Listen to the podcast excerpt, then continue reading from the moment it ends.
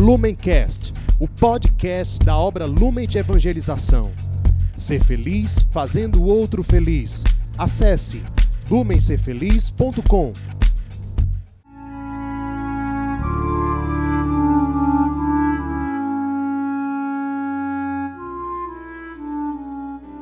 Os santos são sinais da presença do ressuscitado na história. Hoje, dia 19 de junho, celebramos São Romualdo Abade. Romualdo nasceu na cidade de Ravenna, na Itália, no ano de 952. Nasceu numa família nada cristã, aliás, o exemplo que ele recebia, sobretudo do pai, era o pior possível de uma vida uma vida devassa, uma vida fora do evangelho, uma vida marcada pela violência, pela indiferença, pela brutalidade, até que a vida dele teve uma grande reviravolta quando ele, adolescente ainda, viu o seu pai agredir e matar um outro homem. Aquilo mexeu muito com ele, aquela crueldade, aquela maldade.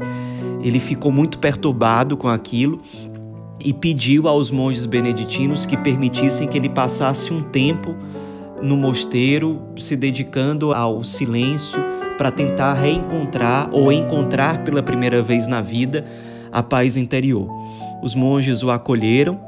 Depois de um tempo, vendo o modo como ele se comportava no mosteiro e como ele tinha uma vivência tão fiel à oração dos salmos, à regra de vida monástica, os próprios monges o convidaram a se tornar um monge também. Ele, a princípio, não aceitou e, passados alguns anos, ele finalmente chegou ao discernimento de seguir o caminho da vida monástica. Ingressou no mosteiro de São Bento. Aliás, a regra de São Bento, a espiritualidade beneditina, foram referenciais importantíssimos para a vida dele para sempre. Passados alguns anos ali, no mosteiro beneditino, ele pediu autorização aos seus superiores que permitiram que ele saísse viajando por outros lugares como eremita.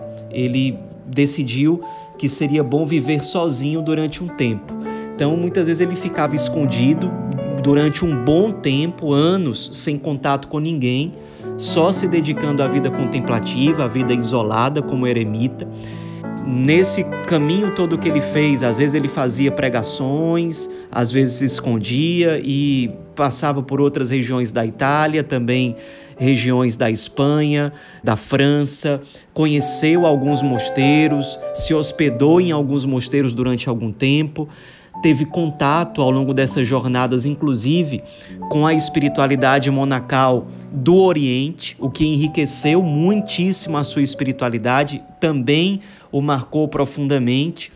Às vezes evangelizava quando chegava numa certa região, mas o, que era predominante na sua vida era a vida contemplativa, a vida de penitência, a vida eremítica, era o que predominava.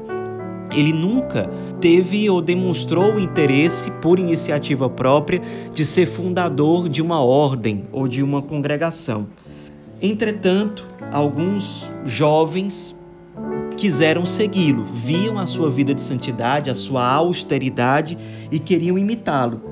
Aos poucos, ele foi aceitando jovens como seus discípulos e foi ensinando a eles algumas coisas, como por exemplo o que ele chamava de privilégio amores, o amor a Deus, o amor ao próximo acima de tudo. Isso era um ponto muito forte na espiritualidade dele. Seus monges eram eremitas na prática que tinham alguma vida em comum, mas a fraternidade e os momentos de fraternidade tinham que ser muito intensos.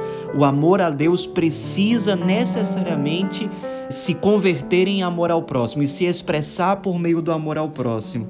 Isso era algo muito é, muito forte na sua espiritualidade, como está presente na sua pequena regra de ouro que ele deixou depois como herança aos seus discípulos.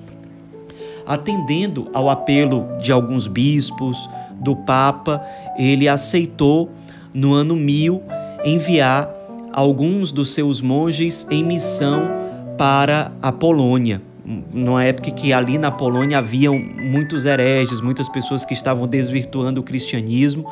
Quando esses monges chegaram na Polônia, muitos deles foram martirizados. Isso mexeu muito com São Romualdo ele, no fim das contas, atendendo ao apelo de Deus, por meio da igreja, que se expressava através dos bispos principalmente, ele manda novos missionários e muitos evangelizam, essa evangelização dá muitos frutos, outros são martirizados, até que no ano de 1010, ele mesmo, São Romualdo, decide ele ir em missão, dessa vez para a Hungria, com a disposição de se tornar Marte também. Chegando à Hungria, ele é assolado por algumas enfermidades, ele não consegue evangelizar, não consegue pregar, e ele entende nisso que a vontade de Deus para ele naquele momento não era o martírio. Então ele volta à Itália e decide fundar um mosteiro. Pela primeira vez, ele funda um mosteiro mesmo, que era o mosteiro de Camaldoli que depois de um tempo foi se desenvolvendo e deu origem oficialmente à ordem dos camaldulenses, como eram chamados seus monges. Aliás, ao longo dos séculos, essa ordem deu muitos santos para a igreja, inclusive alguns papas saíram dali, como o Papa Pio VII, no século XIX, e o Papa Gregório XVI, também no século XIX. São papas que saíram dessa ordem fundada por São Romualdo Abade. E ali ele desenvolveu um trabalho já nesse mosteiro muito forte de formação dos monges, e a espiritualidade dos monges de São Romualdo era baseada no seguinte: cada um fica na sua cela praticamente o dia inteiro, se dedicando muitas vezes ao jejum, à oração incessante, com alguns momentos de oração em comum, esses momentos de oração em comum eram a celebração da Eucaristia ou a liturgia das horas, a oração dos salmos.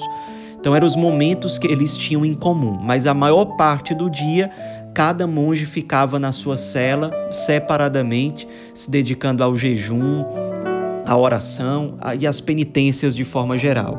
Ele, aliás, o São Romualdo era muito devoto às práticas de penitência, um homem muito mortificado, um homem muito sábio na direção espiritual, na formação dos monges. Nos momentos em que ele se colocava a evangelizar também sempre dava muitos frutos, até que ele faleceu no ano de 1027 com 75 anos de idade. Seu corpo foi retirado do túmulo 400 anos depois da sua morte e, milagre, seu corpo foi encontrado intacto, sinal da sua santidade, da sua total entrega a Deus. Um monge que marcou a época, um entre tantos monges reformadores que estão presentes na história da igreja e, no caso dele, um santo que soube acolher o tesouro da vida monacal, tanto do Ocidente como do Oriente, o que faz dele um monge, um abade extraordinário e muito peculiar. Deixou muitos escritos de espiritualidade que até hoje são lidos e são alimento para a vida espiritual de muitas pessoas, especialmente de muitos monges ao longo do tempo, hoje ainda. Nos esperemos na vida desse grande monge, a sua entrega a Deus, sua fidelidade, sua mansidão em fazerem tudo à vontade de Deus. São Romualdo, rogai por nós.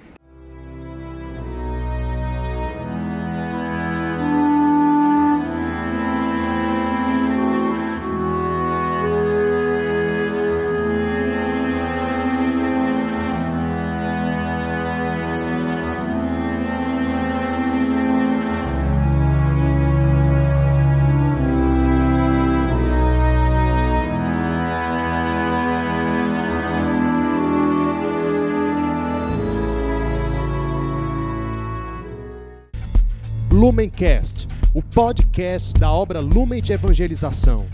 Ser feliz fazendo o outro feliz.